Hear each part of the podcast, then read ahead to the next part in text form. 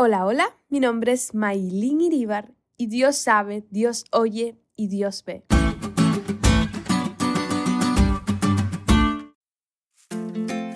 Probablemente conozcas ese himno y si no te animo a buscarlo y escucharlo. Realmente es uno de mis himnos preferidos y ha tenido un papel importante en muchas etapas de mi vida.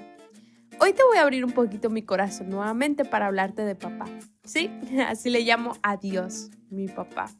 Este año ha estado realmente lleno de muchísimas cosas, de altos y bajos, de ver a Dios haciendo milagros y temporadas en que parecía estar en silencio y de sentir muchos mimos de papá. sí, así como lo escuchas. Recuerdo una noche en que había tenido unos días muy fuertes y no podía dormir porque mi mente estaba que era un caos de tanta preocupación y de decirle, papá, hoy solo quiero que me abraces y me hagas cosquillitas. ¿Me creerías si te diría que ha sido de las mejores noches de sueños que he tenido?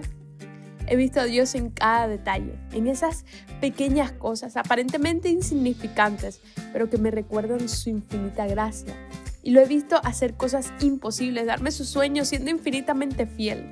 Él ha secado mis lágrimas, ha reído conmigo, me abraza todos los días, me dice con cada atardecer que me ama. Y cuando a veces por el ritmo agitado de la vida me siento estresada y frustrada, lo siento en mi corazón decirme, te extraño mi Mai, déjame abrazarte y descansa en mí. Dios sabe, Dios oye y Dios ve. Eso es una realidad, nada se escapa de su mirada. Y lo podemos ver en la lección de hoy. Lea era estéril. Y si conoces la historia, sabes que por un engaño de su padre Labán terminó casándose con Jacob en lugar de su hermana Raquel. Pero Jacob no amaba a Lea, pues amaba a Raquel. Y ella sufre muchísimo por eso. Y me encanta esta parte de la historia porque vemos al Dios que ve. Dios abrió la matriz de Lea y ésta tuvo un hijo. Rubén, cuyo nombre contiene el verbo ra, que significa ver. Debido a que Dios vio que Jacob no la amaba, este niño fue una compensación por su dolor y su sufrimiento. Luego tiene otro hijo y le pone Simeón, que contiene el verbo chamá, oyó, y señala el hecho de que Dios oyó la profundidad y la humillación de su dolor y por lo tanto tuvo piedad de ella, así como había oído la aflicción de Agar. Curiosamente, recién cuando Lea no puede volver a dar a luz, Dios se acuerda de Raquel y abre la matriz de Raquel, la cual tuvo que esperar 7 años después de su matrimonio y 14 años después de su compromiso con Jacob para tener su primer hijo.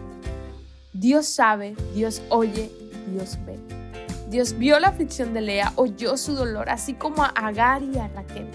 Una vez escuché algo que hizo eco en mi corazón. Dios escucha las lágrimas que no hacen ruido. Aún allí cuando estás dando vueltas en tu cama sin poder dormir, recuerda que el creador de todo el universo te conoce y te escucha. Él seca sus lágrimas. Dile hoy, papá, yo confío hoy en tus tiempos y en tu voluntad que es perfecta. Ven y abrázame. Te aseguro que sentirás su abrazo, te sentirás seguro y confiado, porque el Rey del universo te lleva en sus brazos.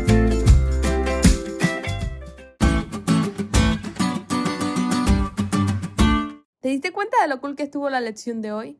No te olvides de estudiarla y compartir este podcast con todos tus amigos. Es todo por hoy, pero mañana tendremos otra oportunidad de estudiar juntos.